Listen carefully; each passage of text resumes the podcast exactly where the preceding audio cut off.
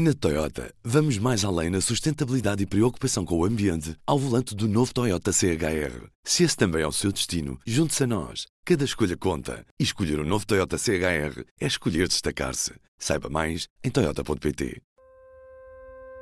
Estamos a tempo de uma lei que seja aprovada por quem sempre defendeu o SNS e não por quem o quer vender. Está nas mãos do Partido Socialista. A defesa do Serviço Nacional de Saúde não era incompatível com a modernização do Obrigado, Serviço Nacional. Deputada. Para responder, tem a palavra o Sr. Primeiro-Ministro. Não devemos fechar a nossa disponibilidade a experimentar e a avaliar. E sempre que a avaliação for negativa, devemos recusar continuar, como já fizemos.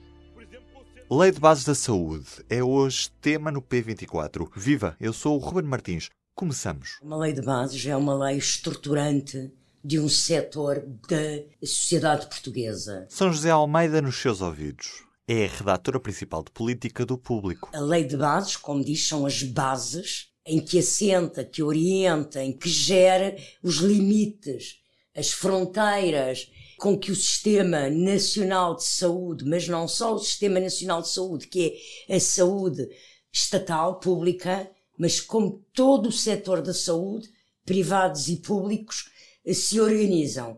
É uma espécie, se quisermos dizer em linguagem mais fácil, é uma mini constituição para a saúde.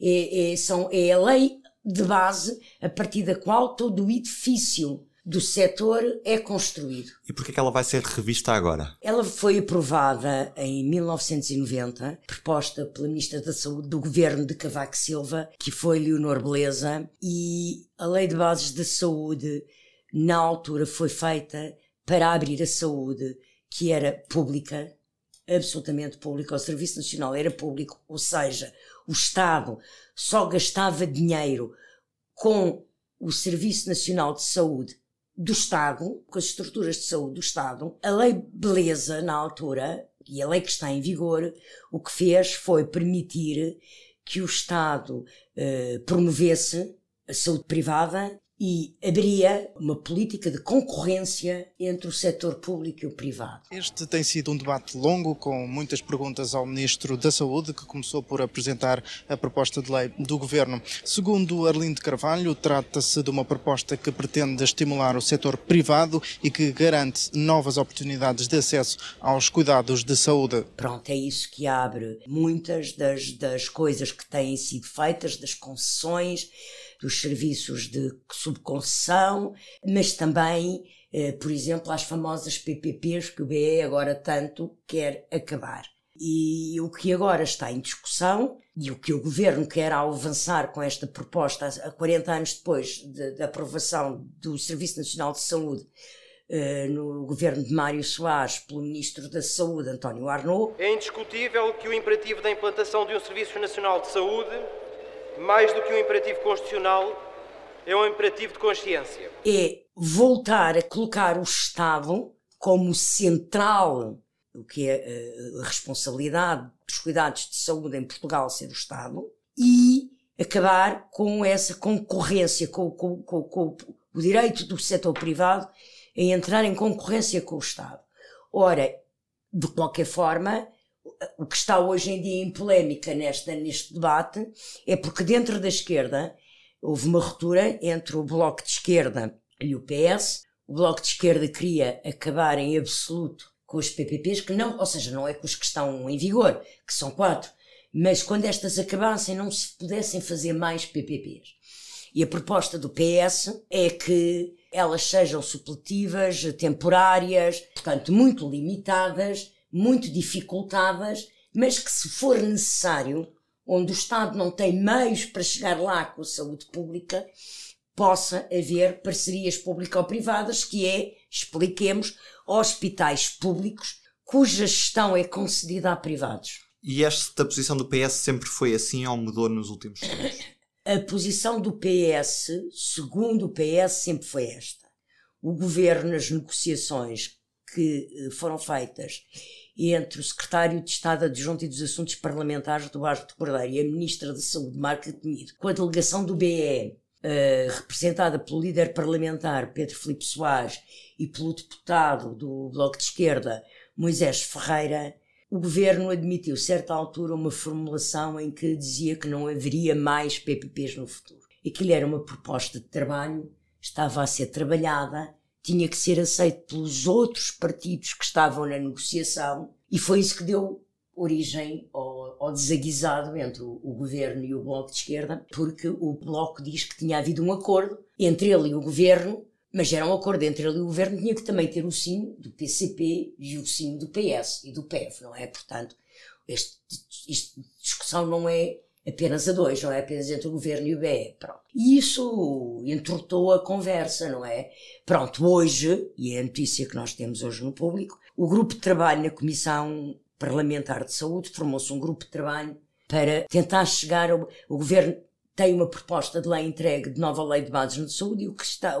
Este grupo de trabalho está a tentar consensualizar, pelo menos à esquerda, alterações ou não a essa proposta de forma a que fique mais de agrado de todos os partidos e todos possam votar. Incluindo o Bloco. Incluindo o Bloco, vamos ver, não é? Pronto, a informação que nós temos no público é que continuam conversações informais, embora não haja reuniões formais, eh, com todos, incluindo com o Bloco, para tentar levar isto a bom porto.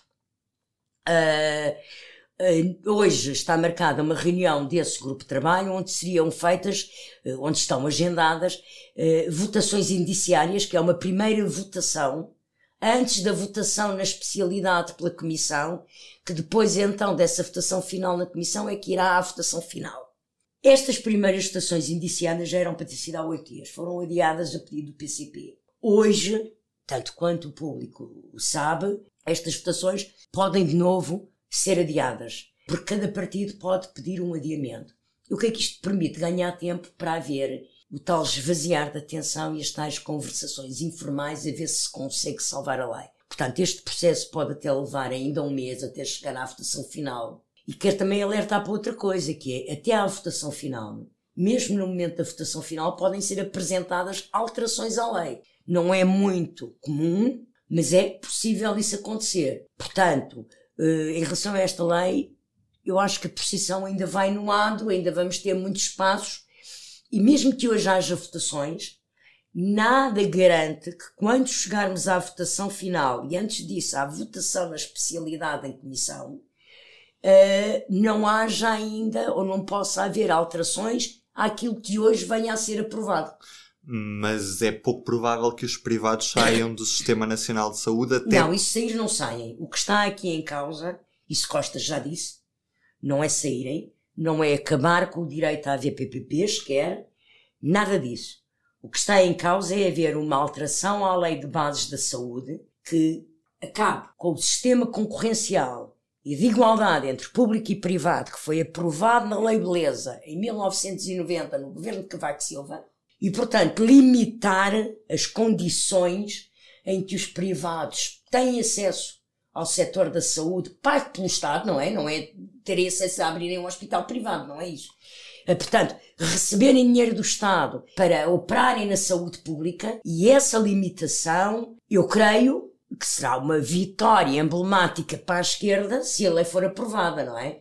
Portanto, creio que essas negociações irão decorrer até encontrarem uma forma de conseguir consensualizar isso, não é? Porque como o Jerónimo de Sousa já disse, o líder do PCP já disse aqui há mais de uma semana, as PPPs, a discussão sobre se acabam ou não acabam de vez as PPPs, não é o alfa e omega do que está em causa. O que está em causa é uma coisa muito maior que isso, não é? É voltar a colocar, como era antes de 90, o Estado como responsável central da saúde em Portugal e da saúde pública em Portugal. E penso que isso é demasiado emblemático para a esquerda e penso que por isso é que as negociações poderão ainda levar algum tempo para se conseguir garantir essa aprovação.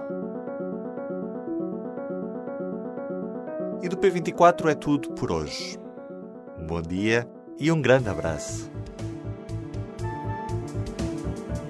O público fica no ouvido. Na Toyota, vamos mais além na sustentabilidade e preocupação com o ambiente ao volante do novo Toyota CHR. Se esse também é o seu destino, junte-se a nós. Cada escolha conta. E escolher o um novo Toyota CHR é escolher destacar-se. Saiba mais em Toyota.pt.